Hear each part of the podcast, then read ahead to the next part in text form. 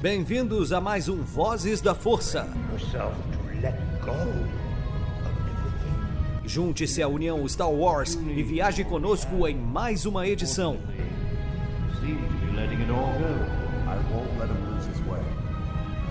Seja também a fagulha que manterá a chama de Star Wars acesa por muitos anos.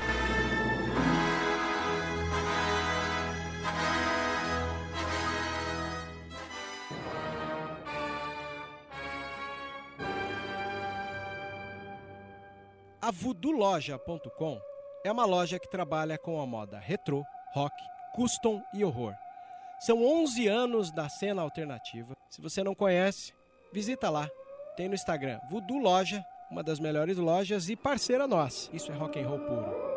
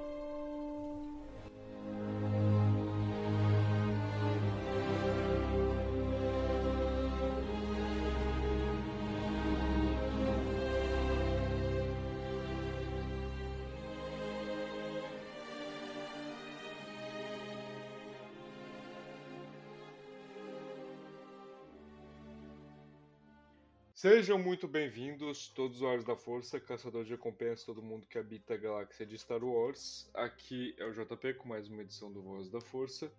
E hoje estaremos falando sobre o último episódio da série Obi-Wan Kenobi que veio, é, mostrou ao que veio. Foi uma série realmente, quer dizer, pra mim até então, muito incrível, né?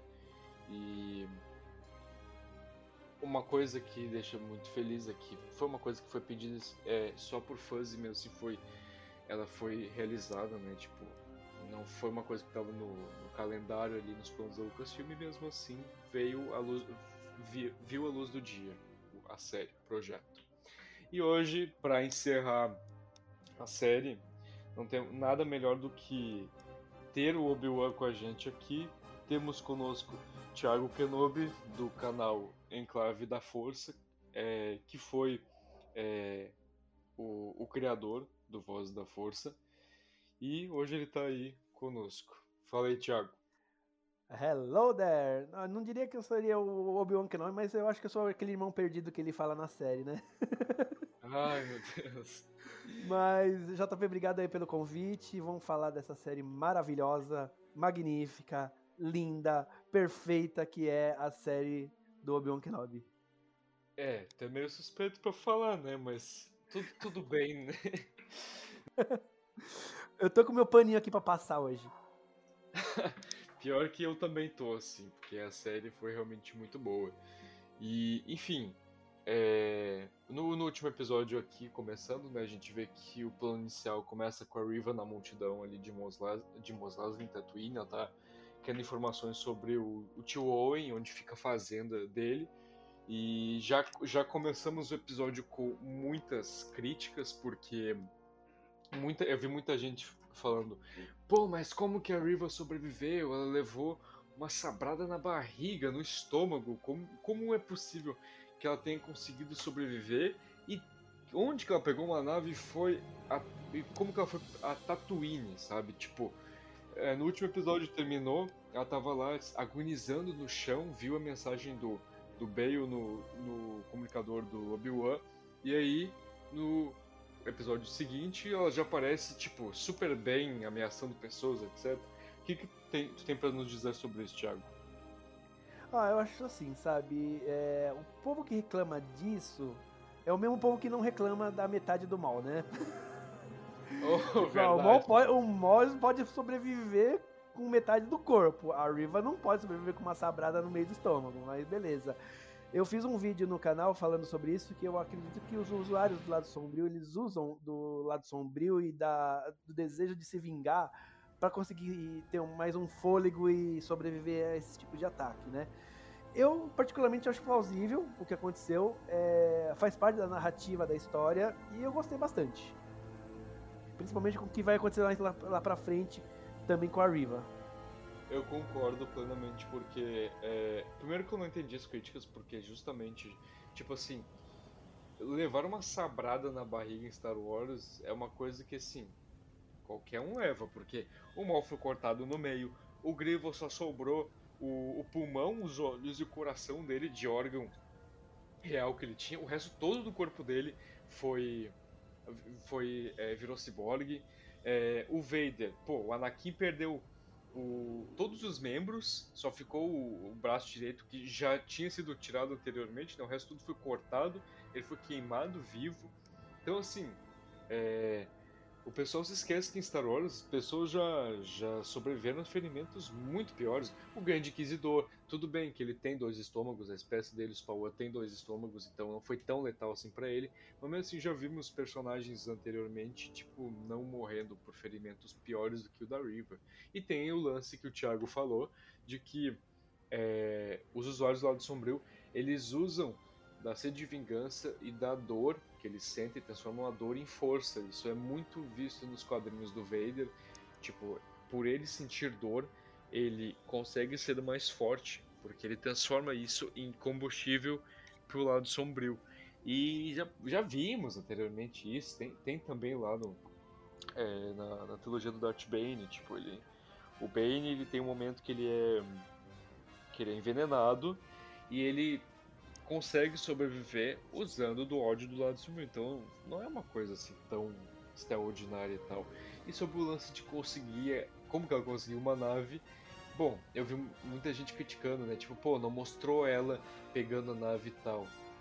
Gente, tipo assim, isso é questão de narrativa, sabe? Não é uma coisa Exatamente. que precisa mostrar. É, não é uma coisa que precisa mostrar, tipo, o personagem não precisa aparecer mostrando tudo que ele fez para chegar, tipo assim, o Anakin lá no, no episódio 3. É, em um momento ele tá lá com o Yoda conversando sobre a visão que ele, que ele teve da Padmé morrendo, corta para ele chegando na reunião do Obi-Wan. E aí? Eu quero ver as reclamações sobre como que ele chegou até, até lá a reunião e conversou com o Obi-Wan. Não apareceu ele da sala do é. Yoda. Não apareceu ele saindo da sala do Yoda, pegando o elevador pra ir até aquele nível do Tempo Jedi, indo lá falar com o Obi-Wan. E aí, qual que é a desculpa? Uhum. Então... É, aquela, é aquela mesma desculpa. É, a gente não vê nenhum Jedi tomando banho. Será que eles não tomam banho? Nossa, eu nunca tinha feito essa pergunta, mas realmente nunca apareceu. É... Nunca apareceu indo pro banheiro também, né? É, Enfim. a primeira vez que apareceu uma privada em Star Wars foi na primeira temporada de Mandaloriano. Até então a gente não existia privada em Star Wars, né? Exato. Então assim, gente, questão de narrativa. É, depois corta pro, pro Devastator, pro, pro Star Destroyer do Vader, ele tá perseguindo o cargueiro dos rebeldes que tá o Kenobi, o Hulk, a Leia, enfim, toda a galera lá dentro que fugiu de, de Abin. É, os rebeldes estão tudo desesperados, o Kenobi vê que eles estão sem chance, porque o Império está indo ali com tudo para cima deles, eles estão com o cargueiro quebrado, é, não dá para chegar até Tessin, que é o planeta onde eles querem chegar, e aí, é, logo depois disso, corta para um plano ali do Owen e do Luke indo até uma, uma loja comprar peças novas pro Speeder lá, que o Luke quebrou. Eu acho muito engraçado que o Luke tem uma cara de criança sacana, porque ele chega todo risonho, tipo, ele não chega é, envergonhado, tipo, quebrei o speeder do meu tio. Não, o, o cara lá da, da oficina, ele fala, pô, pra que, que vocês querem? Daí o, o Luke fala, ah, é pro, pro speeder. Daí o, o tio, que tu quebrou, né? E ele continua é. rindo, o Luke. É, quebrei Ai. mesmo. E... E, e aí é, vemos ali que o, o carinha que o Riven interrogou, ele chega no Owen, diz que ele tem que ficar sabendo de uma coisa, e aí quando o Owen acaba é, sabendo da, da Riven e tal.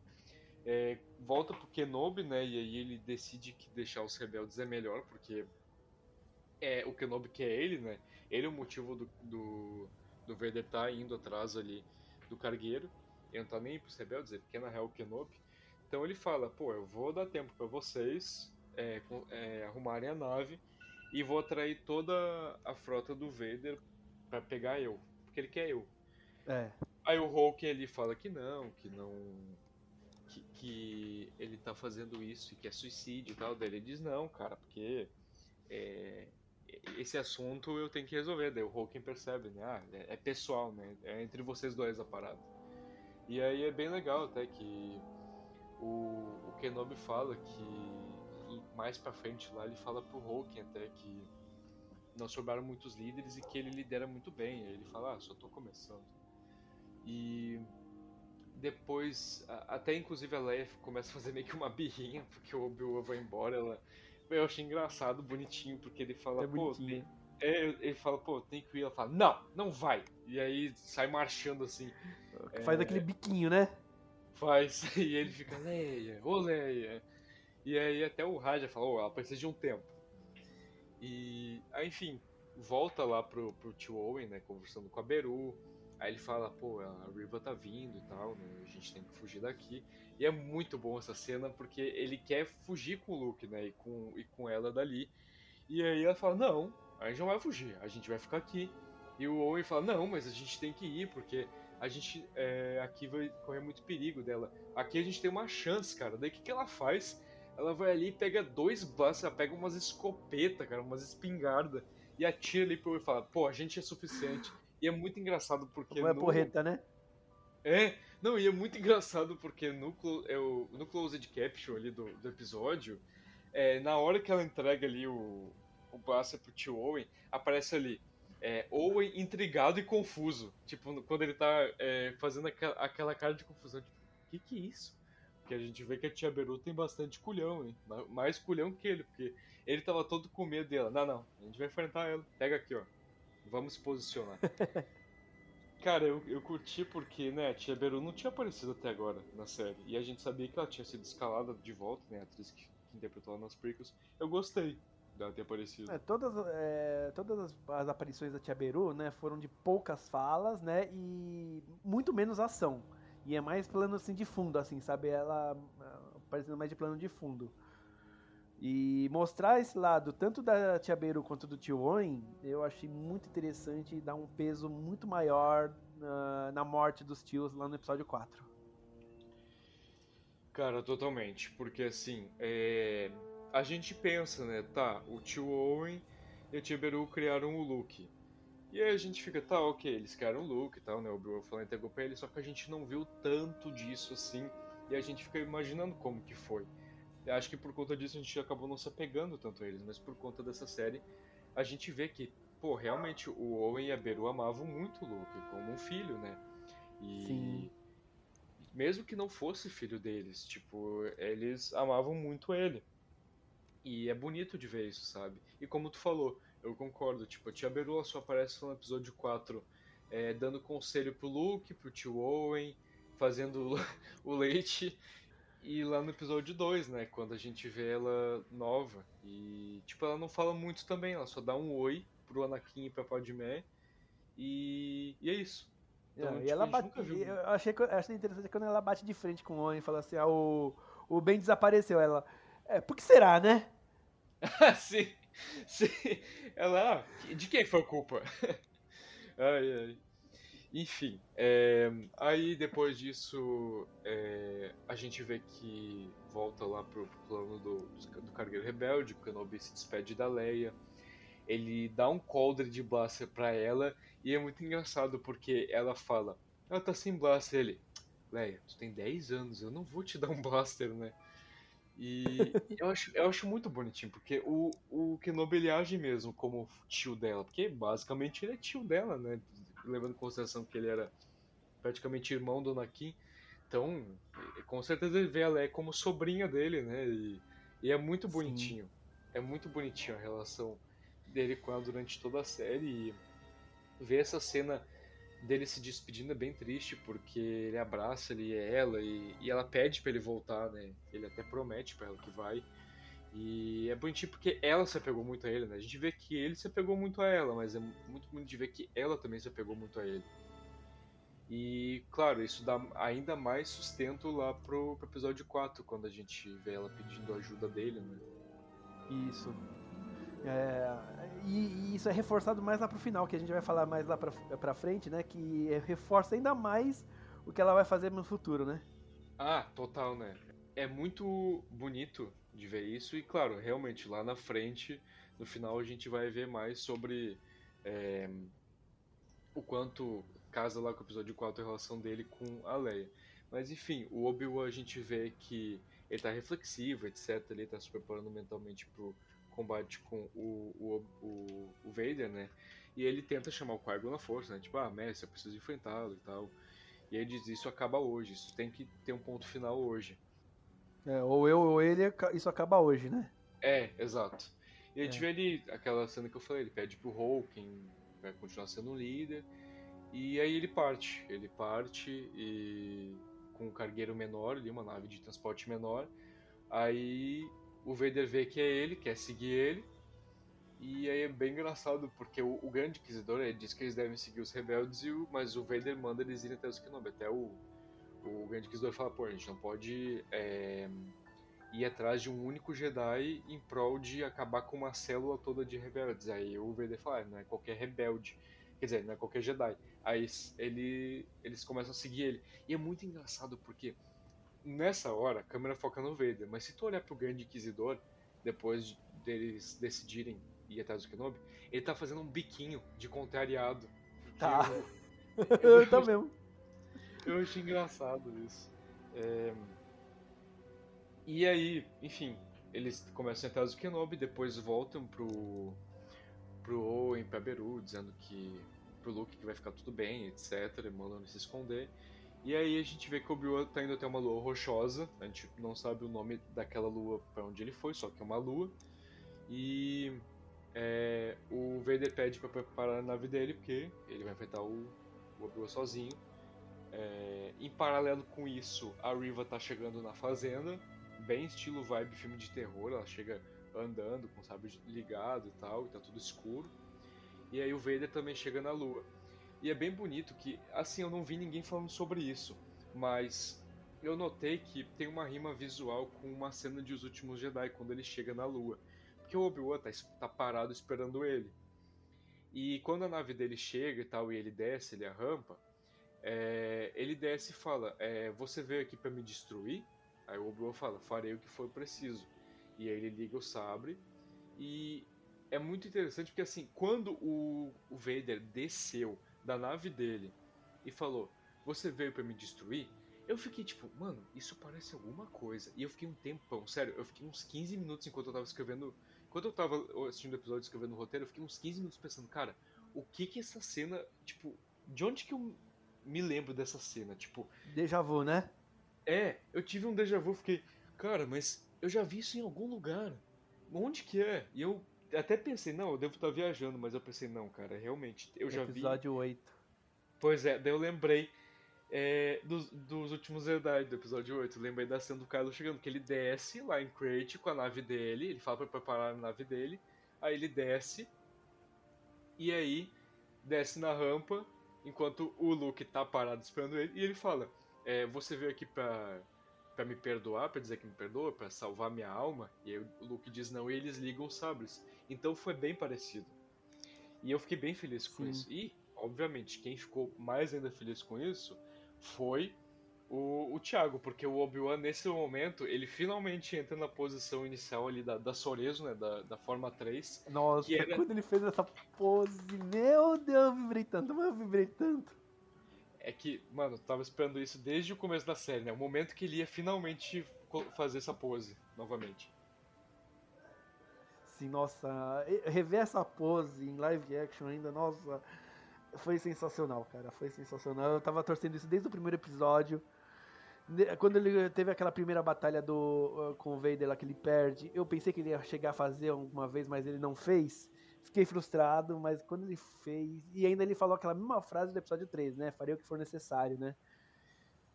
Sim. Mano, foi incrível.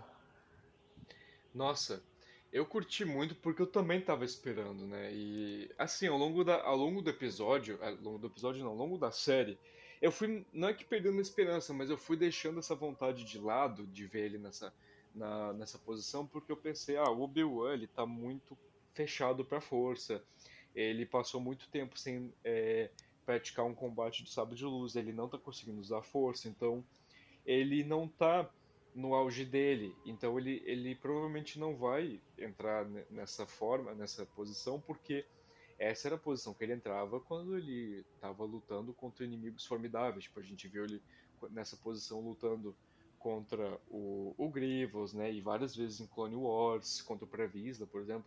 Em Rebels, quando ele luta com o Maul, né? Então, é, eu pensei, ah, é, eu acho que ele não vai fazer isso, porque era uma posição que ele entrava quando ele estava no auge dele de poder, de, de, de habilidade e tal. Porque a série até tava, né, sobre o Obi-Wan estar é, fechado pra força, por ter se cortado da força. Mas daí quando eu vi, eu não esperava também. Então eu me arrepiei também. Justamente porque ele fala também, o farei o que for preciso, né? Ele fala, eu juro. Ele fala, eu juro que farei o que for preciso. Nossa. Isso. Genial, sério, genial. E o duelo começa, né? E em paralelo volta lá pra Tatooine, né? A Riva inicia combate com o Yaberu abrindo fogo lá na fazenda. Cara, sério, eu até falei pra Nath, é, quando a gente tava assistindo, é, quando a, a Tia Beru e o Tio Owen começaram a tirar na River, eu fiquei cego, porque eu não sabia de onde que tava vindo tiro. Porque, nossa, ficou uma bagunça, porque como tava tudo escuro, só dava para enxergar o, os tiros e o sabre de luz. E tava, tipo, muito bagunçado. Eu fiquei, meu Deus, o que, que tá acontecendo? Daí ela virou para mim e falou: Amor, comparado a Dragon Ball, isso aí não é nada. Assim, o show não é de nada luz. mesmo, não tá é vendo- nada mesmo. ela falou, o show de luz que tu tá vendo aí comparado a Dragon Ball não é nada. Aí eu É fiquei, verdade. eu fiquei, pô, realmente, né? Porque com, com que eu, o pouco que eu vi de Dragon Ball, eu pensei, pô, realmente. realmente. Porque Dragon Ball é um show de luzes, realmente. Principalmente quando eles vão entrar em forma Saiyajin, né? Tipo o Goku, por exemplo. É... Depois ali a gente vê que o Obi-Wan ele tenta derrubar um daqueles pináculos rochosos no Vader. É, a gente vê que ele não tá mais com tanta dificuldade, né? Se a gente for comparar, sei lá, com ele lá nos primeiros episódios, quando ele tava usando a força pra coisas pequenas, e ele dava pra ver que ele tava se esforçando muito e sentia muita dor. É, até o Vader fala que, ele, que a força do Obi-Wan voltou, mas que a fraqueza permanece. Eu lembrei um pouco do duelo deles lá no episódio 4, quando ele disse: Seus poderes estão fracos, velho. Isso, nossa, é um paralelo bem, bem interessante mesmo. E nesse momento a gente viu meio que um momento Naruto, né? Porque o, o, o Vader ele se agacha e aí ele faz o chão é, abrir um buraco ali, ele tá, tá abrindo. é, é, ele tá rachando o chão ali e acaba derrubando o Obi-Wan e soterra ele, empurrando um monte de Quando- pedra. Fiquei, meu, Quando você colocou. Quando ele colocou a mão no chão, você falou assim, ele vai fazer um jutsu de invocação, né? eu pensei, eu pensei, pronto, vai, vai vai- invocar uma bestazilo, né? Eu pensei, pronto, vai. Exatamente, uma bestazina, né? Que é o, que é o mais próximo de, de um bicho de invocação em, em Star Wars, né? Eu pensei, pronto, ele vai fazer um jutsu de invocação. Aí, é, quando ele começou a rachar o chão, eu pensei, pronto, tá fazendo um, um jutsu estilo terra. Então, mano, eu achei muito engraçado. É, mas foi uma cena bem pesada, né? Porque ele empurra o Obi-Wan ali e ele fica no high ground, né? Ele Sim, que- ele que. Ah, Eu pensei, agora ele vai falar que. Ah, ah, ah, bom, agora eu tô no high ground aí, tá vendo? Eu até pensei que poderia rolar algo assim, porque tava tendo tantos paralelos com a luta deles no episódio 3 e com a luta deles no episódio 4 que eu pensei, pô, se ele falar ali que agora ele, ele tá no terreno alto, tipo, eu não vou duvidar, sabe? Do jeito que ele soterrou o Obi-Wan. É... Aí nesse momento a gente vê que é, a volta lá pra fazenda, a Riva tá lutando com o tio Owen. Eu achei o tio Owen bem corajoso, hein? Porque a Riva, tipo, tá com sabre de luz, ela usa força e, mano, o tio Owen é fazendeiro, tá ligado? Ele tá lutando com ela, É, pegando, tipo, E a gente sabe que Blaster contra sabre de luz não dá certo, né? Não, nem um pouco. Então eu, eu achei ele bem corajoso, porque ele perdeu o blaster ali, aí começou a usar o que via pela frente dele, pegou um do um daqueles pináculos que tem ali pra juntar a umidade ali da fazenda, e aí a Riva até diz, ah, tu, tu ama mesmo o, o garoto, né? E como se ele fosse teu, e ele fala, ele é meu, e aí, tipo, ele começa a bater nela, tem até um momento que ele bate bem na ferida dela, e dá pra sentir a dor dela. É, Sim. a gente vê daí que ela acaba jogando ele pra longe, daí quando ela vai na salinha ali que o Luke tá, a, a Tia Beru dá uma, uma bolachada na cara dela, tipo, ela entra na sala, a Tia Beru dá uma bolachada na cara dela, ela chega a virar a cara pro outro lado. E. E aí nisso o Luke foge, a Riva vai atrás dele pelo deserto ali, ele, ele- eles estão correndo já pelo deserto, saindo da fazenda. Aí voltando lá pro, pro, pro duelo do, do Obi-Wan e do Vader, cara, aí esse momento eu acho que foi um momento decisivo na luta, né? Porque a gente vê que o Obi-Wan tá segurando as rochas e aí o que acontece? Ele tá tendo flashes das vozes do Anakin do Vader, né? Se, se mesclando ali, um efeito muito legal, inclusive. E, Thiago, o que que ajuda o Obi-Wan a recuperar completamente a conexão dele com a Força?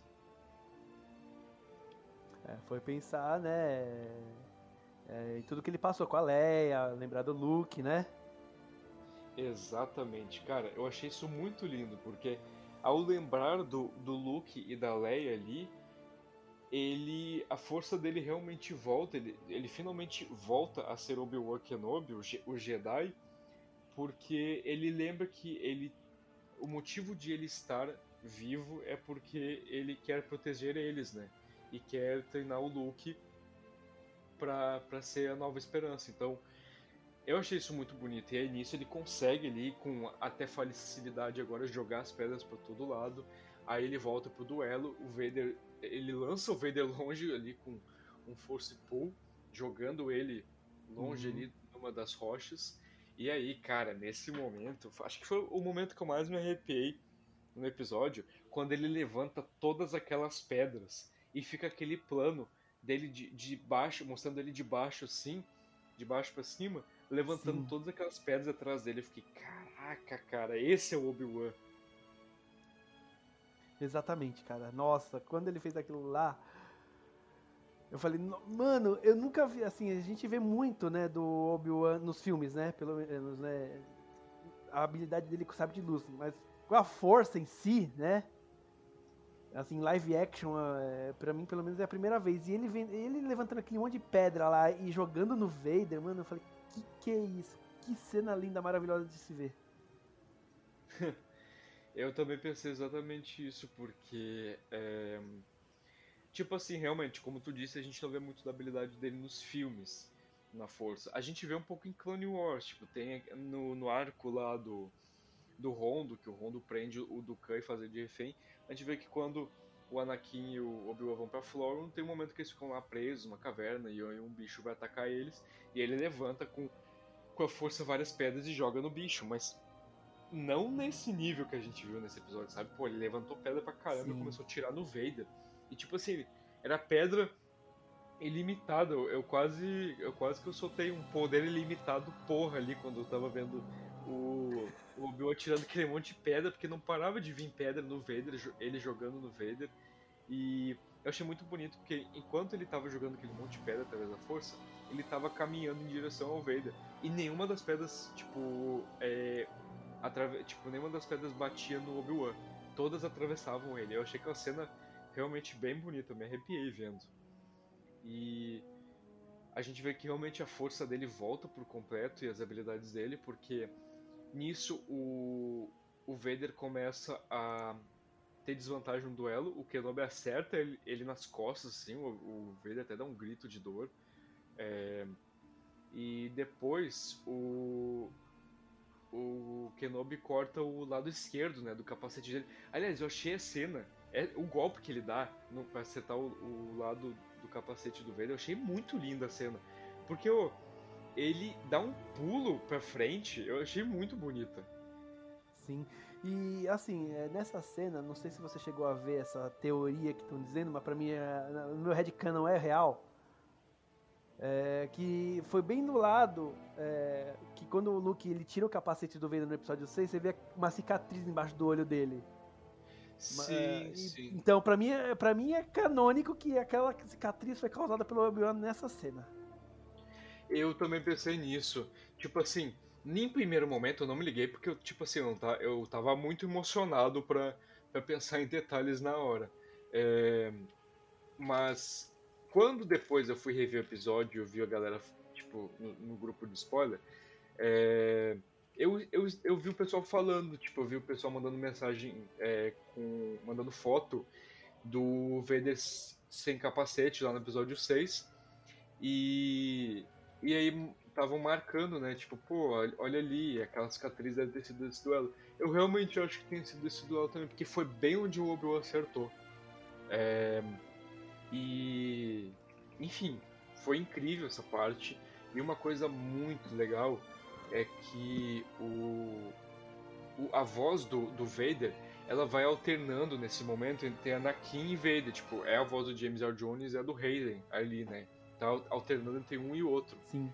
E foi muito bonita essa cena porque o Obi-Wan ele finalmente acaba vendo o Anakin pela primeira vez, né? Ele, ele vê o rosto do Anakin e ele se espanta, né? E começa a quase chorar, né? E ele fala até, né, ah, Anakin, e fica assustado. E, uhum. e, e, aí o. E pede Vader, perdão, né? Exato, né? O, até o, o próprio Anakin Vader fala, né? Ele diz que o Anakin. Ele fala, ah, o Anakin morreu e é, quase chorando o Obi-Wan diz que sente muito por tudo isso, igual o Thiago falou. É, e aí o Vader fala que ele não tem que sentir perdão, não tem que se sentir mal, nem sentir culpa, porque é, ele não matou Anakin, não foi o Obi-Wan que matou Anakin, mas sim ele mesmo, né? E casa isso muito com o que a gente vê nos quadrinhos. Ele isenta, né, o, o Obi-Wan, né? Exato, ele tira a culpa do Obi-Wan. Óbvio que, tipo, o, o Obi-Wan, ele, a gente sabe que no futuro ele ainda se culpa bastante, mas agora ele pelo menos ele tem a noção de que o Vader não culpa ele, né? O, o Vader culpa Isso. a si mesmo. E, e bate muito com os quadrinhos, porque nos quadrinhos, em diversos momentos, o Vader pensa nisso. Tipo, pô, não foi ninguém além de mim mesmo que matei Anakin Skywalker. Eu que destruí ele. Anakin Skywalker era fraco. Eu o destruí. E... É, ele fala pra Soca também, né? Ele fala, fala exatamente isso. Anakin Skywalker era fraco. Eu destruí, né? Exatamente. É, e uma coisa interessante é que quando o. Tipo assim, quando é a voz do Anakin, o rosto dele fica azul. E quando é a voz do Vader, o rosto dele fica vermelho, ali mesclando as cores dos sabres de luz do Obi-Wan e do Vader. Eu achei isso bem bonito. E cara, o Hayden atuou, hein? Porque no momento que ele fala que o Anakin é, não existe mais e que ele matou ele, ele dá um sorriso sádico, tipo um sorriso psicopata pro Obi-Wan.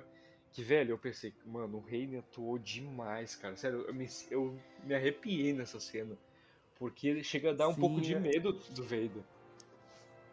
Sim, inclusive você vê como que é a diferença das direções, né? É, o George Lucas não sabia dirigir ator, né? Então ele, o Hayden era muito criticado por conta disso, mas não era culpa do ator, era culpa da direção, né? Você vê como que ele, ele atuou muito bem como Vader agora. Eu concordo plenamente, porque é, eu pô, fico muito chateado quando a galera fala, ah, porque o, o Hayden é um péssimo ator e tal. Pô, beleza, ele até podia ter uns problemas de atuação, mas ele não era um ator ruim, tanto que a gente vê em outros filmes depois que ele fez após Star Wars, que ele atuou bem. Tem até um filme que ele fez com a Rosário Dawson. E então, tipo assim, ele não é um ator ruim, realmente, como tu falou, Thiago, é questão da direção. Porque o George Lucas realmente não sabia dirigir. O lance dele era produzir, criar. Mas dirigir ele não sabia. E, pô, a Deborah Shaw é uma diretora incrível. E é, a gente vê que com a direção dela, pô, o Hayden atuou muito bem, sabe? Tanto lá no flashback é, dele, do Anakin do Obi-Wan, quanto agora também. Ele atuou muito bem. E é, depois de tudo isso, é, o Obi-Wan diz né, que o amigo dele então morreu mesmo. E quando ele fica tipo. É, e aí a gente vê que, pô, ele tá muito afetado pela situação, né? Ele tá realmente muito triste por, por ver o Anakin daquela forma. E aí ele dá adeus, né? E aí quando ele vai dar adeus, ele fala é, adeus Dart, e aí vai embora. E muito, eu vi muita gente criticando, falando, pô, por que ele chamou de Dart? Que forma fria, tipo, por que ele não falou Anakin ou Vader? Mas, mano, isso é uma referência, né? Também ao episódio 4, porque lá ele chama o Vader de Dart no duelo deles. Sim, é. É uma referência, eu, eu, explica, né, o porquê que eh, o Obi-Wan lá no episódio 4 chama ele de Dart. É, porque eu já vi muita gente falando, tipo, pô, porque é meio tosco ele chamar ele de Dart lá no episódio 4, mas a série acaba é, dando um pouco mais de base para isso. E, enfim, a gente vê que ele, ele vai embora, né, e cara, toda essa luta, obviamente, tu acho que tu vai concordar, né, Thiago, que toda essa luta foi uma referência à luta da Ahsoka e do Vader em Rebels, né? Sim, com certeza, mano. Com certeza. Dava, eh, dava pra ver o contraste, assim, entre. Eh, se você pegar a do Vader com o Obi-Wan e do Vader com a Ahsoka. Que é assim, sabe? Dá pra, dá pra ver a semelhança, inclusive na parte de, eh, de quebrar o capacete, né? Enquanto um quebra de um lado, a, a, a Ahsoka quebra do outro, né? Exato, exatamente isso. Tipo, enquanto o Bro foi no lado esquerdo, ela foi no direito.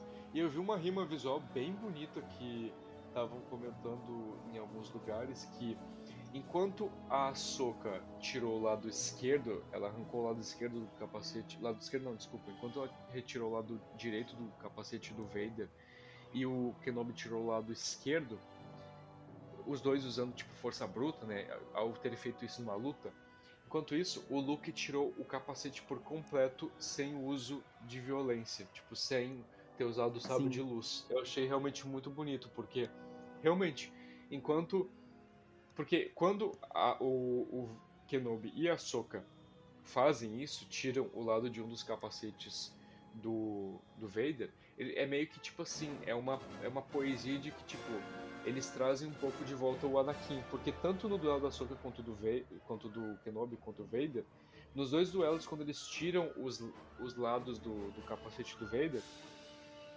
o Anakin vaza um pouco, né? Tipo, ali no, no duelo contra o Obi-Wan, a gente vê que o, Obi o Anakin ele vaza um pouco para fora ali, né? É, uhum. a, gente, a gente vê nos olhos dele e tal, até nos momentos que, tipo, a luz do sabre de luz do Obi-Wan tá ali, né? A gente vê que é o Anakin, e lá no duelo contra a Ahsoka também. Quando a Ahsoka fala, né, que dessa vez ela não vai abandonar ele, que ela vai ficar com ele, a gente vê que por um momento ali o, o Vader, no caso, deixa o Anakin vazar para fora, né? E Sim. E aí no caso, o Luke, ele conseguiu trazer o Anakin Skywalker totalmente de volta. Tipo, por completo. Eu achei bem bonito isso. Sim. É, Aí nisso o Obi-Wan foge, e aí o, o, o Vader fica gritando ele por. Fica gritando ele, fica gritando Obi-Wan e tal.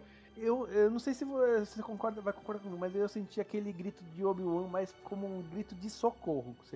Não sei se você concorda. Eu concordo, porque não parece um grito de raiva. Tipo, parece um grito de sofrimento.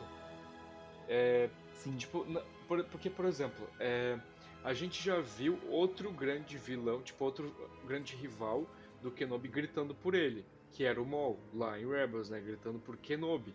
E, pô, quando ele grita o nome do, do Obi-Wan lá, a gente vê que ele tá com raiva, ele grita Kenobi, e aí começa a gritar Kenobi! Tipo, é. de raiva por não conseguir encontrar ele. E o, o Vader não, a gente vê que ele tá gritando, tipo, Obi-Wan! Tipo, me ajuda, sabe? Então, é, eu, eu senti eu, como se fosse um grito de socorro. Eu concordo totalmente. É tipo como se o Anakin dentro do Vader estivesse gritando, tipo, me ajuda, né? Eu concordo plenamente Sim. contigo. É, depois nós vemos, volta lá pra Tatooine, a gente vê que a Riva, ela encontra o Luke, ele acabou desmaiando porque acabou caindo de um dos, dos rochedos lá. E nesse momento é, que ela vai matar ele finalmente, ela acaba travando porque quando ela vê o Luke, ela acaba vendo ela mesma quando era Youngling. E ela se enxerga como o, o Vader, né, ali, o Anakin na Ordem 66 e por conta disso ela acaba travando e aí vai tendo ali uns flash, vai tendo umas rimas com, com a cena lá na Ordem 66 e acaba cortando, né, pro Obi-Wan chegando em Tatooine. Ele, ele sente que tem algo de errado com o Luke, pra, pra gente ver como tem diferença, né, do, de quando um personagem tá cortado da força para quando ele volta, assim, a, a, se conectar com ela, né, tipo, o Obi-Wan em toda a série, tipo, muitas vezes ele se encontrava perdido numa situação porque, tipo, ele tava é, cortado da força, então ele não conseguia usar ela a favor. Ele conseguia mover um, um objeto pequeno, lembra? Que ele tentava mexer um objeto pequenininho lá e ele não conseguia? Exato, tipo, quando ele usa pela primeira vez, né, que é, que é pra quando levitar a Leia lá no segundo episódio, a gente vê que ele faz muita força porque ele realmente não usa muito tempo a força porque tá cortado e a gente acabou se acostumando um pouco a ele não contar mais com a força por conta disso. E, e era algo que né, ele sempre contava porque ele era um grande de um Jedi durante Clone Wars, os prequels e tal. E a gente vê que agora que ele voltou ao total com a força dele, a gente vê que, tipo, lá ainda naquela, naquela lua, ele conseguiu sentir que tinha algo de errado com o Luke. E foi pra Tatooine por conta disso. Tipo, a, a planetas de distância ele sentiu que tinha algo errado com o Luke e vai para lá. E aí eu pensei, pô, esse aí que é o Obi-Wan de verdade, sabe? E é, a gente vê daí que ele chega, né? Ele fica ali com o Tio e a Beru procurando o Luke, e quando a Riva chega, né? Traz o Luke no, nos braços, até por um momento eles ficam pensando que ele tá morto, mas na verdade ele acaba. A gente vê que ele tá vivo, ele só tá desmaiado. E aí ela comenta que falhou com os amigos dela, começa a chorar, né? E o Obi-Wan, como o Jedi que ele é, né? Que não julga e sempre tenta ser uma pessoa boa e altruísta mesmo para quem não é uma pessoa tão boa, ele, ele ajuda ela, né? Diz que ela se libertou e que agora ela tá livre, que ele honrou, ela, ela honrou as, a memória dos amigos dela. Ela até fica com medo de ter se tornado Vader, mas ele diz que não, que ela escolheu não, não matar o Luke. Eu achei bonito, sabe? Porque é, uhum. às vezes a gente se esquece como os Jedi realmente são. E esse momento Sim. dele conversando com a Riva é um bom momento para mostrar como o Obi-Wan é um grande Jedi, porque é, ela era inimiga dele até então, ela era uma inquisidora. Então, qualquer outro Jedi, sei lá, o Indo, ou não sei, até, até talvez o Yoda, tentaria matar ela ou algo assim, prender. Ele não, ele viu que ela estava sofrendo e, pô, ele foi ajudar ela, porque ele, porque ele viu que ela estava realmente arrependida, né? Sentiu provavelmente, né?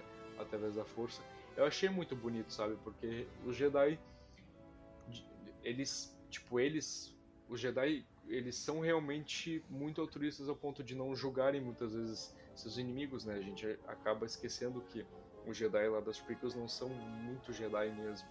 Eles são mais burocráticos uhum. e, e agentes da República. Mas aí, JP, você acha que ela.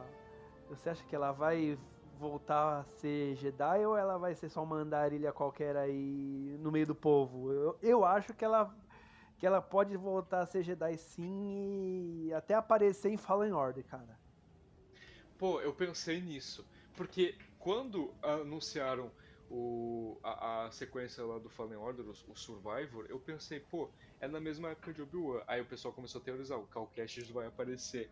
Aí terminou a série, daí eu pensei, pô, mas deve ter um motivo para ser tão perto assim. E eu pensei na Riva, porque meio que o meio que Fallen Order já tratou sobre os inquisidores, né? Apareceu a nona irmã, a segunda irmã. Agora pode aparecer a antiga terceira irmã. Eu acho que ela pode aparecer sim. E a Riva, eu acho que ela tem chances de voltar a ser Jedi porque ela a gente vê que tipo assim, ela amava muito a Ordem Jedi, né? Tanto que o motivo pelo qual ela quer se vingar do Vader é justamente porque ele massacrou os amigos dela e, e todos os Jedi.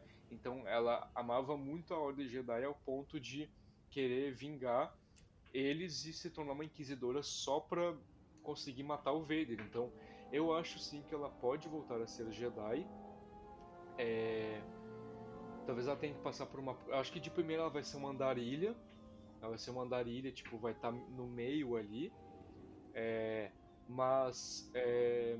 ela também depois de um tempo, ela pode acabar se perdoando ou ter passado por uma aprovação em que elas aceitam os erros dela e seguem em frente, parecido com Obi-Wan e com o próprio uhum. Cal lá em ou, Fallen Order. Ou acontecer alguma coisa, né, durante alguma coisa que vai for, forçar, entre aspas, ela a empunhar um sabre de luz de novo. E aí ela vai ajudar os mocinhos dessa vez, não vai ajudar o Império. É, pô, é uma situação tipo a do Obi-Wan, né? Porque o Obi-Wan, ele acaba a série, Tipo, toda a trama da série é, a, obriga ele a empunhar um sabre de luz de novo. Se você, se você escavar Tatooine, o que deve ter de sabre de luz enterrado lá, hein, mano? é, considerando a ascensão de Skywalker e agora Kenobi também, né? Pô, tem um mar de sabre de luz lá. E... Mas eu, eu creio sim que ela pode voltar a ser Jedi. Ela pode talvez até ter uma, ter uma jornada parecida com a do Obi-Wan, porque o Obi-Wan, eles, na série ali, né? Ele se arrepende dos erros que ele cometeu no passado tá mal por conta disso, não consegue superar o passado, e aí é, ele acaba passando por uma aprovação, que é toda a série ali, a trama da série, toda aquela situação ali que a gente vê, e por conta disso ele finalmente consegue se perdoar e seguir em frente, e aí é, se tornar um Jedi novamente. Eu acho que a Riva pode ser isso, pode ser que ela esteja se sentindo muito culpada pelos erros que cometeu, de ter se tornado uma inquisidora, de ter feito mal para muitas pessoas. E, ela deve, e talvez ela fique com vergonha disso, e talvez algo faça ela voltar a ser uma um Jedi parecido com o que aconteceu com Obi-Wan, que nem tu falou, tipo, uma não sei, uma uma situação tipo, se ela vê inocentes sendo torturados, algo assim, e aí ela impunha o sabre de luz dela de volta. Eu acho que seria bem bonito e eu quero muito que ela apareça em Fallen Order.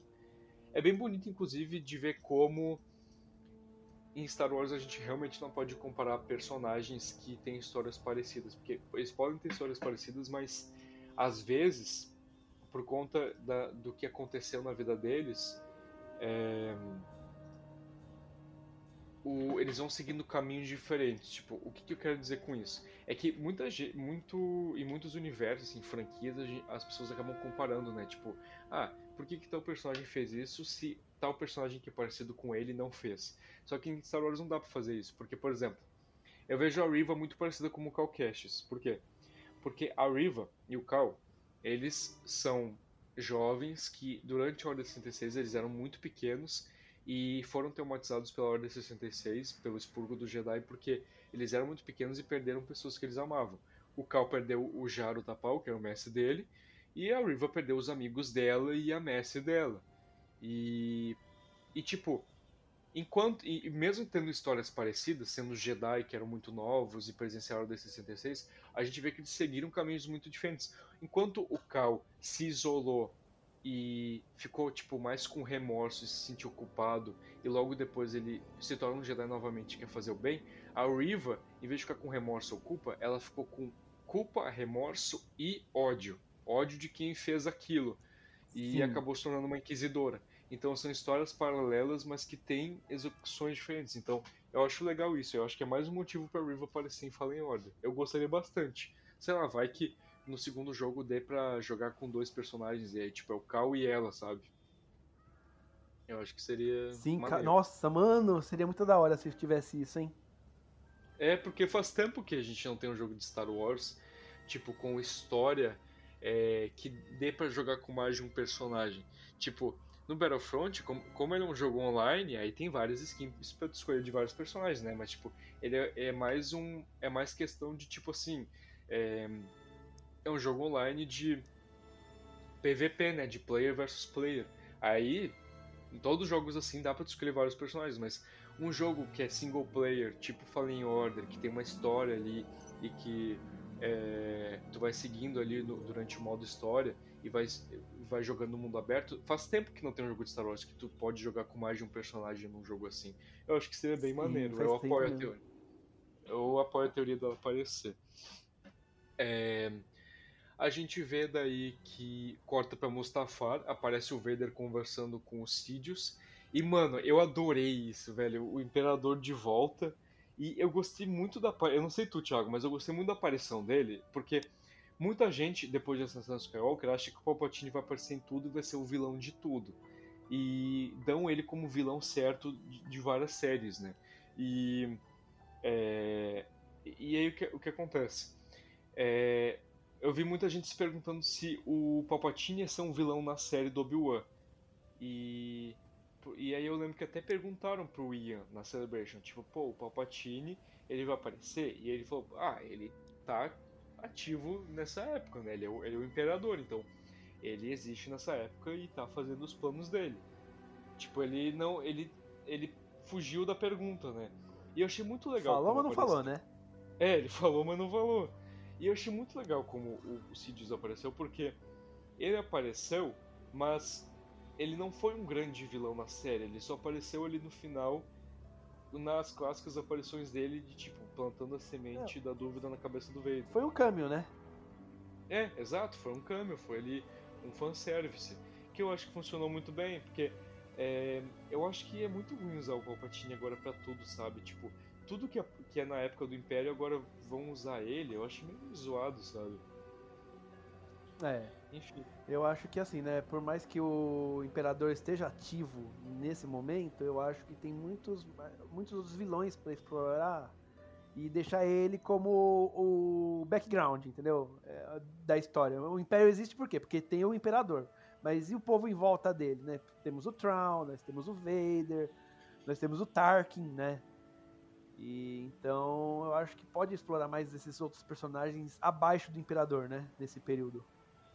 Concordo plenamente, porque é como tu falou, tipo, ele o imperador é ele, mas ele tá preocupado com outras coisas. E aí enquanto ele tá lá governando o império, os quem é abaixo dele daí é, acaba sendo explorado, é exatamente isso. A gente vê daí que o Sidious insinua que o Vader está enfraquecido pelos sentimentos que ele tem pelo Obi-Wan, e até o Vader diz que, que não é nada, que é, que o, o, Kenobi não é nada para ele e que o verdadeiro mestre dele é o Palpatine.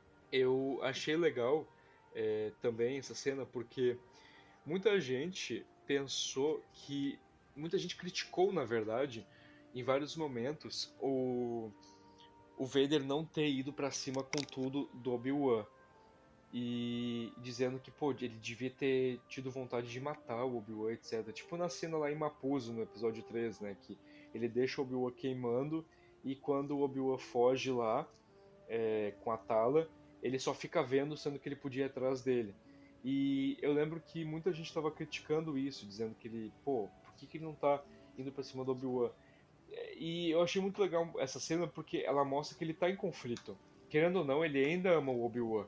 Então por isso que ele não foi atrás dele, né? A gente sabe que Anakin Skywalker nunca morreu, né? O VD só enterrou ele muito bem mas ainda tinha, tinha sentimentos do Anakin que prevaleceu no Vader. Então, tipo, é, é por isso que ele não conseguia. Diga. Eu acho que também naquela nessa cena que ele tem com, uh, com o Imperador, né? Eu acho que ele ele tá agindo como Anakin naquele momento, né? Mas ele tenta disfarçar com o Imperador porque eu acho o seguinte, por exemplo, o Anakin ele sempre foi um, um Jedi que não obedeceu ao mestre. Ele era totalmente rebelde. Sim. E aí, quando ele vai pro lado do lado sombrio, ele, ele obedece o Cid de uma forma cega, assim, sabe? É, que, o, que o Anakin não obedeceria. Então Sim. eu acho que é, quando ele fala pro Imperador, não, você é meu mestre e só, só você, é, é, o Anakin com medo do Imperador. Ele sente um medo do Imperador que faz com que ele tente mostrar que não, você é o meu mestre, eu que é, eu tô do seu lado, não sei o que, pra é, meio que enganar o Imperador e o Imperador não sentir o Anakin no Vader, entendeu? Eu concordo plenamente. Aliás, excelente análise tua, porque eu também notei o Vader naquele momento meio receoso e com medo. Ele não parecia com raiva ou falando da forma imponente como o Vader sempre fala. Ele parecia, tipo, com medo mesmo. Tipo, no momento. Tem, tem certo momento ali que ele fica quieto, né? Que ele fica por um momento quieto e ele fala: Kenobi não é nada, você é tudo que importa. E aí o, o, o dá um sorrisinho, né? Eu concordo, para mim ali naquele momento era tipo o Anakin usando o Vader para se esconder porque tava com medo do, do Palpatine fazer algo para ele. É... Nisso a gente corta lá pra Alderan. A Leia tá vestindo as roupinhas dela, a gente vê que ela coloca o coldre que o Obi-Wan deu pra ela, achei bem bonitinho isso. E é, ela, a Breha e o Bale, eles estão indo ali para um deck de pouso e a gente vê que o Obi-Wan chega. E eu acho muito bonitinho a reação da. Eu achei muito bonitinho a reação da Leia quando ele chegou, porque ela fica muito feliz e vai dar um abraço nele, né? E. Ah, ela primeiro deixa ele no vácuo, né? Tipo, ele chega lá, todo feliz, achando que ela vai abraçar ele. Lala! Ah, é, sim. É, ele, ele cumpriu. Ela a promessa- deixa ele no vácuo. ele cumpriu a promessa dele, né? Porque é, é- é- ele ele fa- ela pergunta, ela diz pra ele né, lá no, no Cargueiro Rebelde, ela fala, ah, volta, e ele promete que vai voltar. E ela deu pra ele a Lola, né? Porque ele ela fala que a Lola lá tá ajudando os rebeldes a se distraírem do medo. E aí o Kenan fala, talvez eu precise dela. E ele carrega ela com ela daí, com ele. E aí ele cumpre a promessa dele, né? Ele dá um abraço no Bale, na, na Blair e tal. Ele diz que qualquer coisa é só chamar ele um dia. O Bale até fala, né? Tipo, pô, o Império tá crescendo muito, tá ficando mais audaci- audacioso. E é muito bonito como a gente vê que realmente o Obi-Wan voltou a, a- voltou a ser Obi-Wan Kenobi, porque ele fala: o Império pode ter voltado, mas tem gente que ainda se posiciona contra, contra ele. Tem gente forte crescendo, tipo vocês. E Uhum. Aí temos o momento dele da Leia, que foi acho que um dos momentos mais emocionantes da série, que ele fala, pô, eu, eu falei que eu não tinha conhecido teus pais, mas eu conheci. E ele fala, Princesa Leia Organa, você é sensata, sábia e tem um grande coração como sua mãe, mas também impulsiva, destemida e decidida como seu pai. É, E eu achei muito bonita essa cena, porque a gente Chorei que... pra caramba. ah, imaginava, porque, pô, eu fiquei realmente muito emocionado também.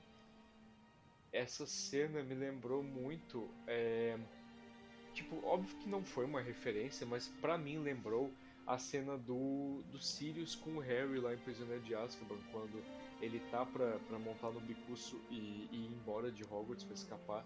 Porque um pouquinho antes dele ir embora, o Harry, e eles, eles, o Harry senta ali num, num banco, ali em Hogwarts, o o Sirius tipo fala, né? Ah, imagino que tu já esteja cansado de ouvir, mas tu se parece muito com teu pai, exceto pelos olhos que tem da tua mãe. E aí, nesse, daí nisso ele fala, ah, é cruel que eu tenha passado tanto tempo com o Thiago, o Thiago com a Lily e com você tão pouco. E aí ele diz, né, que que aqueles que nos, no- que nos amam nunca nos deixam de verdade, que podem, que a gente pode encontrar eles no coração. Né? Ele acaba segurando Sim. o coração do Harry nesse momento. E eu achei uma cena parecida porque o Obi-Wan, assim como o Sirius, também se agacha. O Harry, ele, além de ser é, afilhado do, do Sirius, né? além do Sirius ser padrinho dele, o, o Sirius é meio que um tio pra ele, né? O Harry é meio que um sobrinho dele, porque É. ele e o Thiago eram como irmãos. É, E- igual o Obi-Wan Anakin, né? É, exato.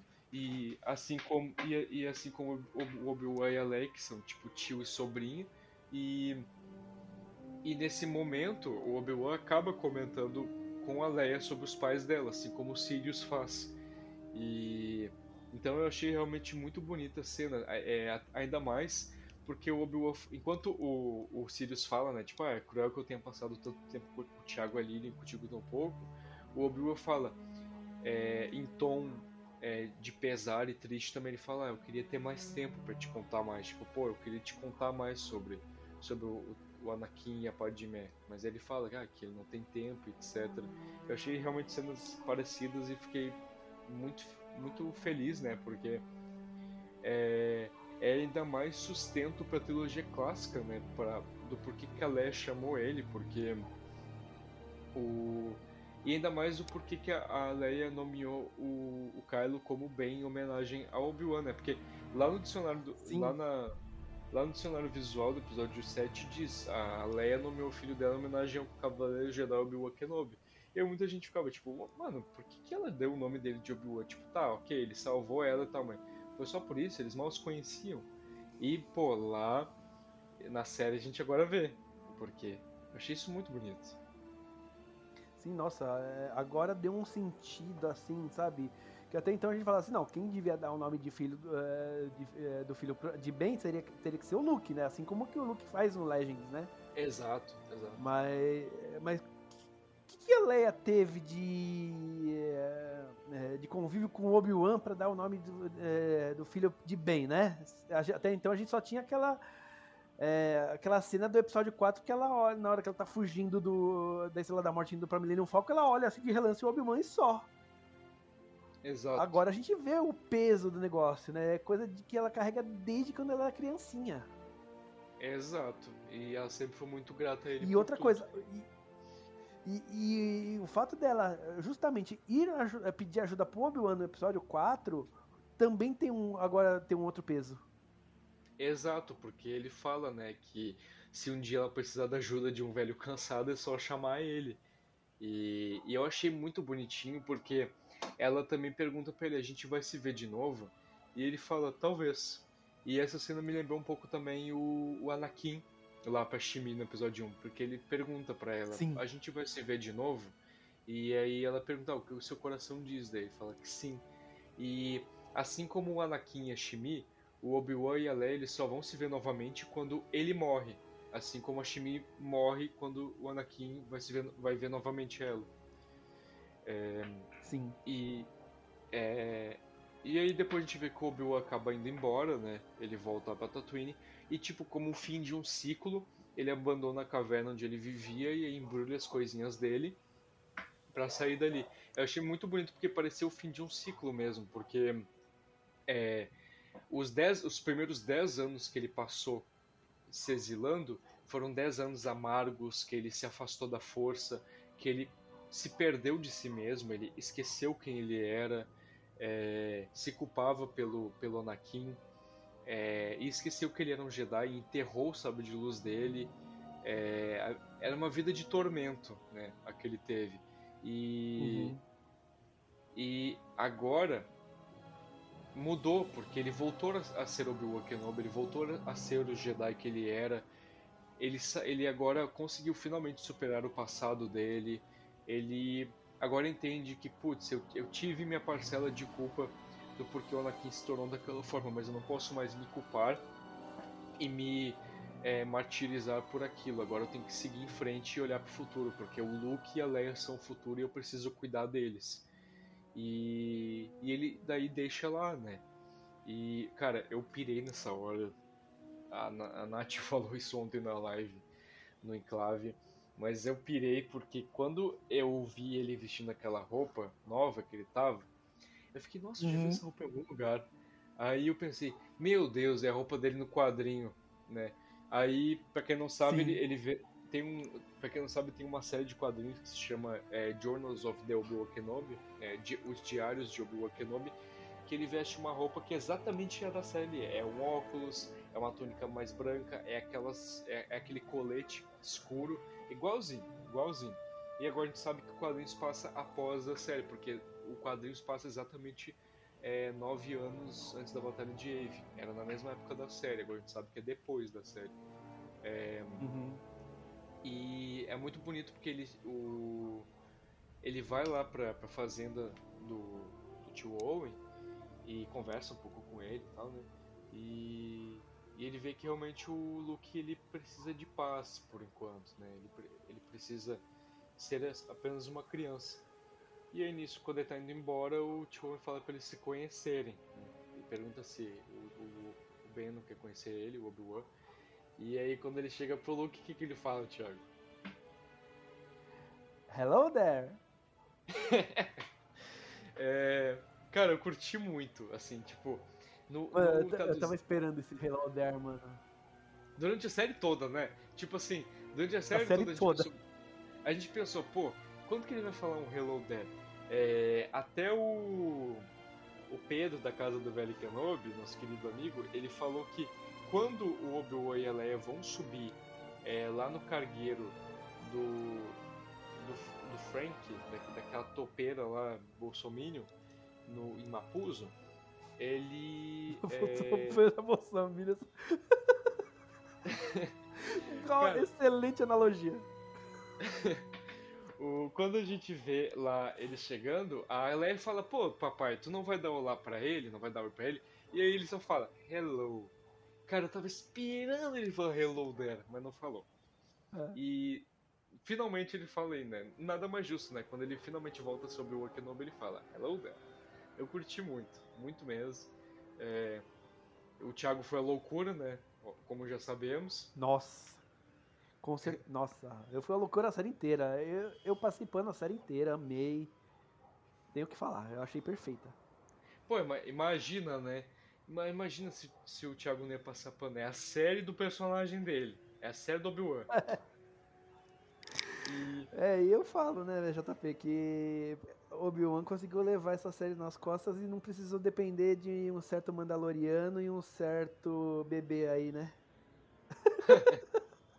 é, porque no fim. Os fãs de Boba Fett da... que entendem. É, por, porque no fim das contas, tipo assim, a Leia só foi um alicerce do roteiro. não foi tipo o Grogu, que era o centro do roteiro. A gente vê que a é. série se tratava mais justamente sobre o próprio Obi-Wan. A Leia acabou sendo só uma situação. É... Sim. E, enfim. É, tanto que, pô, quando, quando a segunda temporada de The Mandalorian termina, termina justamente no momento em que o Grogu e ele se despedem. E porque aquela era a trama. Já o já o o Obi-Wan, tipo, ele se despede da Leia, mas tipo assim, não rola, a série não termina ali. Ele a série continua. Porque não, é além do Obi-Wan. E a gente vê que o Obi-Wan ele dá uma miniatura de uma T16 pro Luke, que é a mesma T16 de brinquedo que ele tá lá brincando em Uma Nova Esperança, que, que ele tá brincando, etc. É a mesma. E depois nós temos a cena final da série que, cara, aí. É a cerejinha do bolo, né? Aí foi brabo demais, aí foi é brabo é demais. Aí foi muito brabo porque a gente vê o Obi-Wan ali, ele tá indo ali pra uma fenda que é ali no. A fenda no do biquíni. De...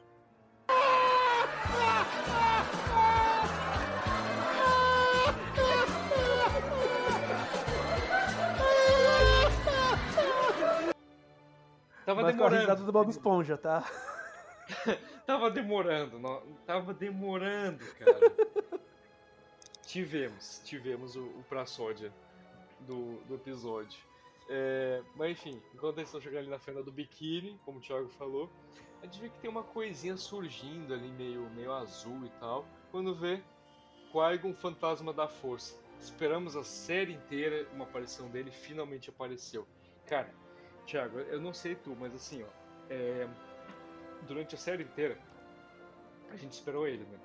É, uhum. Toda vez que o, que o Obi-Wan falava, ah, mestre, me ajude, Qui-Gon, me ajude, mestre Qui-Gon, me ajude, nunca o Qui-Gon respondia. E muita gente começou a achar que o Qui-Gon só ia aparecer, tipo assim, o, o, ia ter a cena final da série, sei lá, do, do Obi-Wan normal, numa situação normal, aí o Qui-Gon ia falar Obi-Wan, e aí ia terminar a série, ia subir os créditos. Muita gente achou que ia ser assim, tipo, num cliffhanger pra uma segunda temporada. E, mano, o jeito que o Qui-Gon apareceu, sério, não poderia ter sido melhor. Teve muita gente que não. achou que, que, Sério, teve muita gente que queria que ele tivesse aparecido antes. Mas, velho, o jeito que ele apareceu foi muito Qui-Gon. Tipo assim, o Obi-Wan, pô, achei que nunca ia aparecer ele. Eu tava aqui, foi tu que não me enxergou. Você que não tava pronto ainda. Não, e, e assim, cara, é, tinha alguns momentos que seria assim plausível ele aparecer como aquele momento que ele tá que o Obi-Wan tá sobre os escombros das pedras lá, mas ele podia ter aparecido lá, podia. Só que eu acho que o, o peso da cena do Kaigon aparecendo no final, na, como foi a, que aconteceu, o peso emocional foi muito maior do que se ele tivesse aparecido e sido queimado, assim, tipo, a aparição dele ter sido queimada lá, lá atrás. Então eu acho que a aparição do Qui-Gon foi a cereja do bolo da série e fechou tanto o episódio quanto a série com chave de ouro. Cara, eu concordo plenamente. Eu acho que foi a aparição mais Qui-Gon Jinn possível. É, foi muito linda. E inclusive teve é, bastante. Ele, ele, até fala daí, né, pro Obi-Wan, que eles têm um longo caminho a percorrer. E aí eles vão andando e o episódio e a série terminam. Teve até bastante polêmica por conta da aparição do Qui-Gon, de minha parte, inclusive, porque assim, ah, inclusive antes de falar sobre isso, eu queria dizer que a dona Natasha, ela surtou quando o Qui-Gon apareceu, ela começou a chorar. Tanto que eu tive que voltar a cena do Qui-Gon porque eu não entendi o que ele tava falando. Ah, peraí, a Nath chorar? Imagina, para, JP. a Nath, assim, dá, dá, o, da abertura da série, ela tá chorando. É, cara, é, e assim, teve um pouquinho de polêmica porque a, algumas pessoas, como eu, pensaram que a aparição dele era retcon. Por quê? Pra quem não sabe, o Qui-Gon, é, ele não tinha como aparecer como Force Ghost igual outros como o Obi-Wan, o, o Luke, a Leia, o Anakin, etc, o Yoda, porque ele não tinha terminado o treinamento dele. Como a gente vê em Clone Wars, para se tornar um, um fantasma da força, tem que fazer aquele teste lá com as sacerdotisas que o Yoda faz. Que o Qui-Gon é, guia ele. Só que ele não tinha terminado o treinamento. Ele fez o, o treinamento dele com um xamã dos Guardiões dos Rios. E tanto que a gente vê que quando um usuário que já fez esse teste passou, quando ele é, se torna um fantasma da força, quando ele morre, o corpo some. É, o, do Qui-Gon não. O Qui-Gon continua o corpo dele ali. Tipo, o Maul mata ele, o corpo dele continua ali no chão em matéria física. Tanto que acaba sendo tendo, tendo um funeral para ele, o corpo é queimado e tal. Então, é, ele nunca tinha terminado o treinamento dele. Por conta disso, ele só conseguia, só conseguia se comunicar por voz. Ele não conseguia se manifestar como um fantasma. Ele só conseguia conversar. Tanto que lá, todas as aparições dele eram pela voz. A gente vê lá é, no episódio 2, quando o Anakin tá atacando os Tusken, ele tentando falar com o Anakin. É, lá em Clone Wars, quando ele guia o Yoda.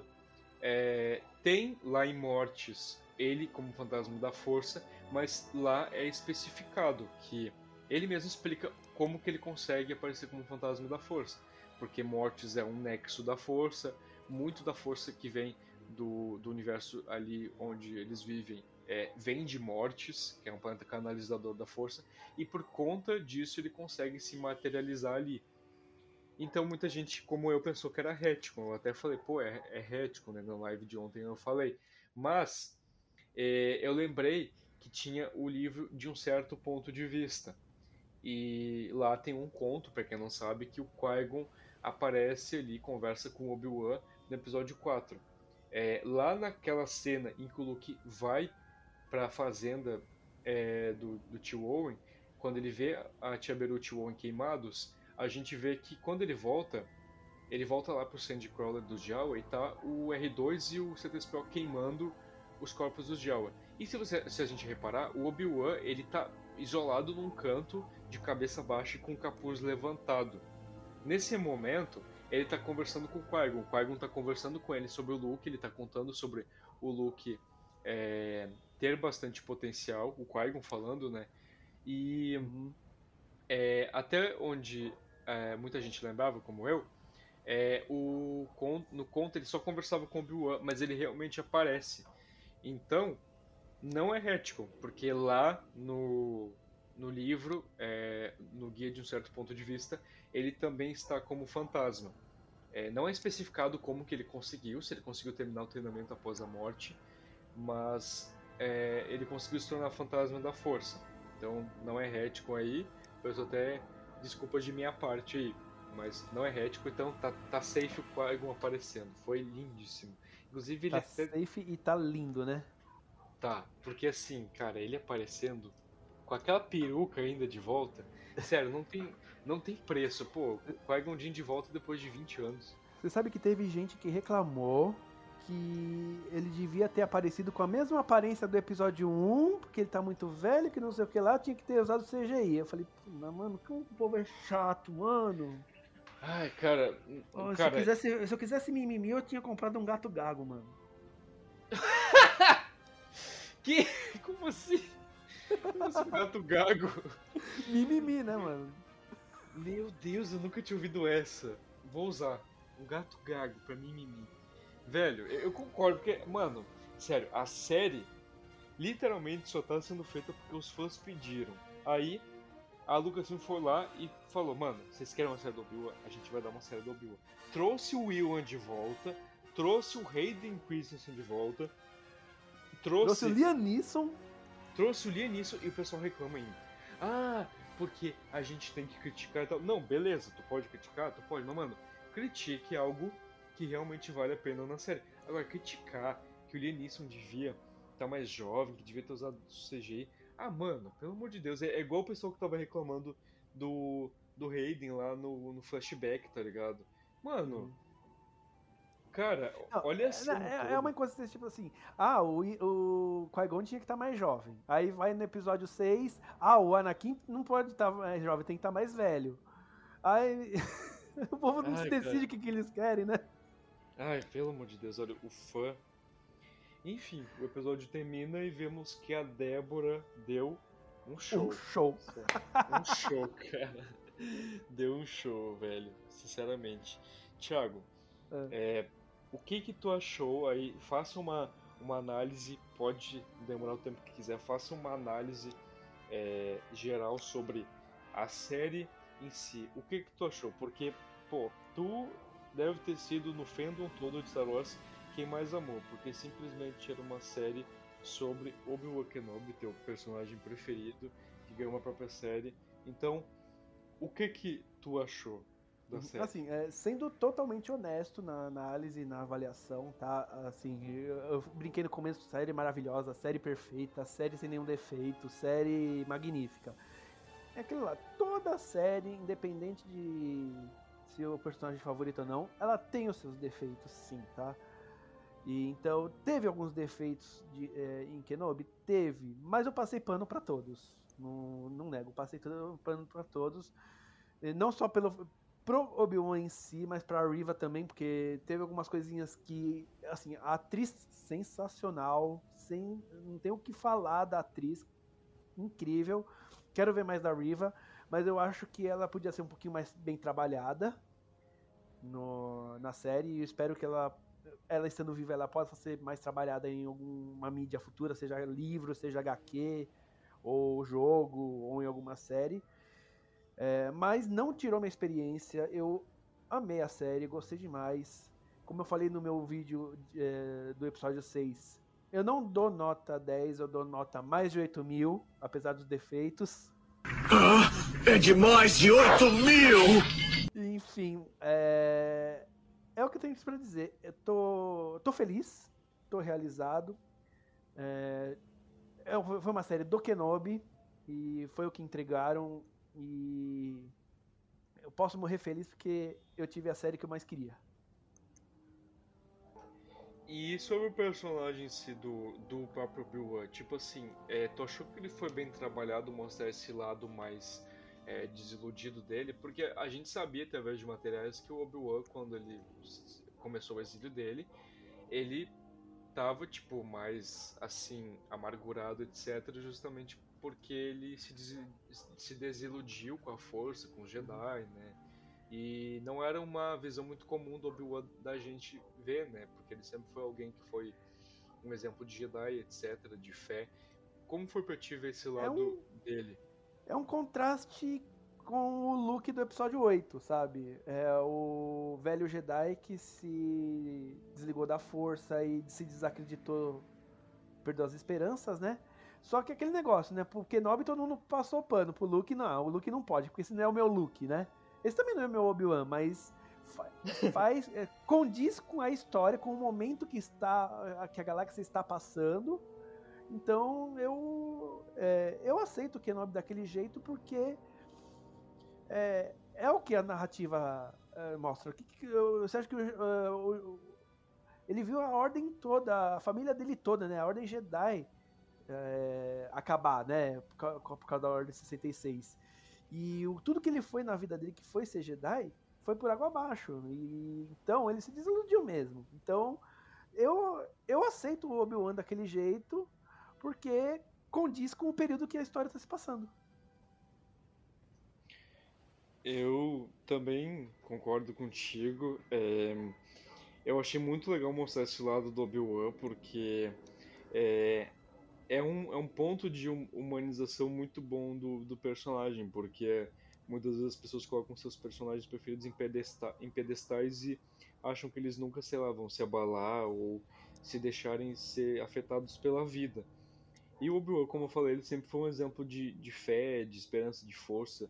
É, ele sempre foi um Jedi que acreditava no seu dever, que lutava nas guerras cônicas apesar de tudo, que apesar aí a gente a gente vê ele lá em uma nova esperança a gente pensava pô depois de tudo que aconteceu depois de tudo que ele sofreu ele ainda assim tá tá ajudando tipo ele tá ajudando a galáxia ao treinar o Luke para para reconstruir a Ordem Jedi é, mas a gente vê que é, o, o, no meio do caminho, ele se desiludiu também. Ele acabou é, ficando fraco e, e, abatido. E eu acho legal isso para mostrar que até Obi-Wan Kenobi pode é, se deixar levar pelas, pela, pela dor e pela culpa né, que ele sentia.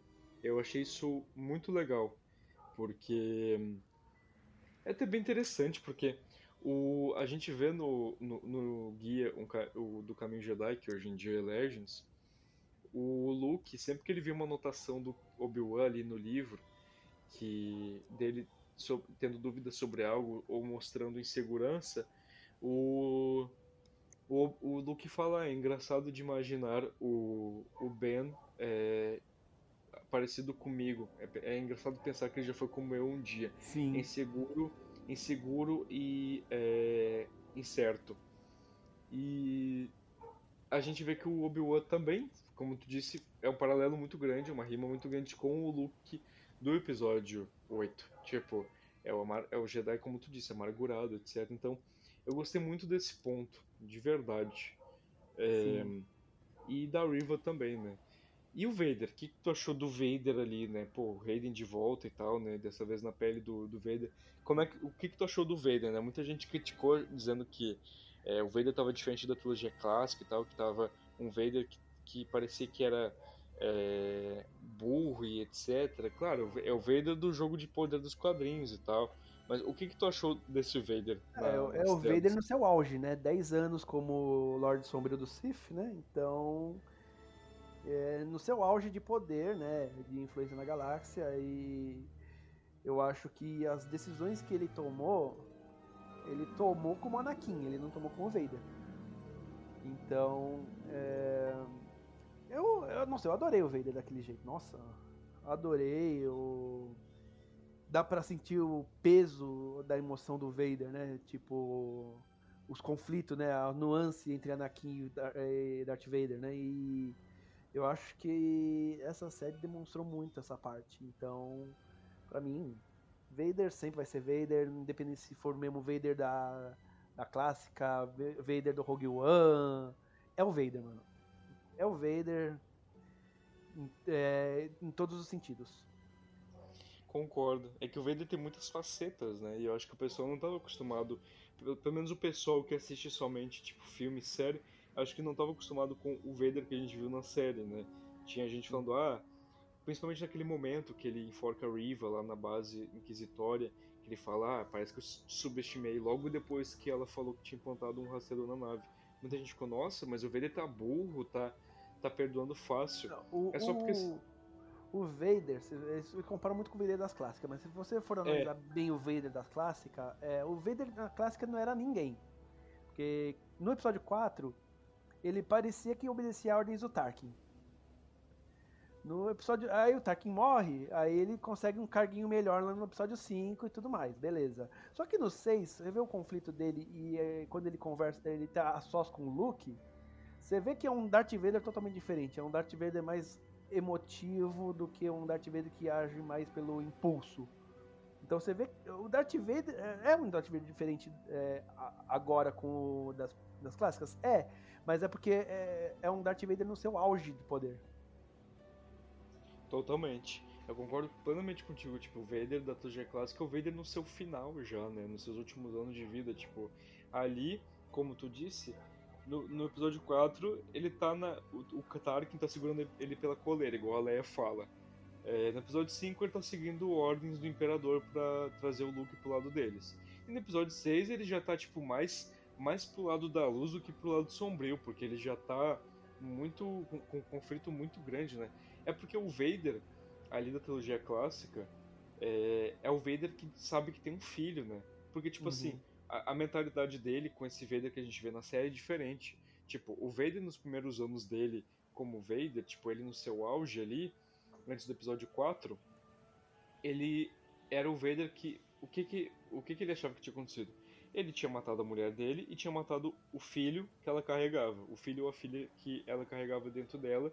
Então ele matou a mulher e o filho dele. Então, tipo, ele tava 100% no ódio, não tinha restado ninguém é, importante para ele, assim, é, tanto não, não importante o suficiente, né? É, então ele tava full pistola ali, full no ódio. E é, por isso que ele era tão assim frio, cruel, maquiavélico, fazia seus jogos de poder, era, é, era calculista, jogava com as suas peças né, no, no, seu tabuleiro, que eram os inquisidores. Já na trilogia clássica, o Vader sabe já que tem um filho, então o mundo dele muda completamente, o mundo dele vira de cabeça para baixo, porque, pô, ele achou que ele tinha perdido toda a família dele, a mãe dele, a esposa dele, o filho dele, que ele achou que tinha matado. E aí, de repente, ele descobre que tem um filho. A gente até viu o momento que ele descobre, né, lá no quadrinho da, da Vader 2015, que o Boba Fett descobre, né, que o sobrenome do Luke é Skywalker, e aí o, o Vader fala, né, eu tenho um filho. E aí ele fala, é, ele vai ser meu, isso tudo vai ser meu, né? Ele diz olhando, uhum. tipo, pra frota ali dele, tipo, ah, o Império vai ser meu e o meu filho vai governar o meu lado. Então, ao saber que o que, o, que ele tinha o, o filho dele estava vivo, o Luke, uma coisa acendeu dentro dele, né? Então o, o da trilogia clássica é realmente bem diferente do Vader que estava ali nos seus anos de Império. Sim. Enfim, é... Tiago, é... muito obrigado pela tua presença, muito mesmo. Muito obrigado por ter aceitado o convite e por ter gravado sobre esse episódio final de Kenobi. É, já faça seu jabá aí para quem não conhece o Enclave da Força, apesar de que é difícil, mas para ah, quem, tá. não, quem não conhece o Enclave da Força, faça o jabá aí. E enfim, dê suas considerações finais, por favor. É, eu quero agradecer o convite, JP, obrigado. Sempre bom estar aqui no Vozes da Força, sempre voltar aí para falar ainda mais de Kenobi, né? Personagem favorito, minha série favorita agora também. E obrigado mesmo pelo convite. Espero estar aqui numas próximas. E para quem não conhece, Enclave da Força, é só procurar no YouTube, Facebook, Instagram, todas as redes sociais, né? E vídeos toda segunda e sexta-feira, às 6 horas da tarde. Só seguir lá a gente e se inscrever. É isso aí. É, inclusive, ontem, no momento que a gente está gravando esse podcast, a gente está gravando no sábado, dia 25 de junho de 2022. Ontem teve uma live de veredito de Kenobi. Eu tive a honra de participar, a Nath também, e o Vebs ali, a Ana também, o pessoal ali é, do Vozes participou, juntamente com o, o Bubi, lá do Enclave, o JP Osawa, o Thales. É, a gente fez uma live bem bacana. O Thiago, infelizmente, não pôde participar, mas assim como o Imperador ali, como o Palpatine, estava orquestrando das sombras a live. é, e, enfim, aqui é o JP, finalizando mais uma edição do Voz da Força e que a força esteja com você ou This is the Way. Que a força esteja com vocês.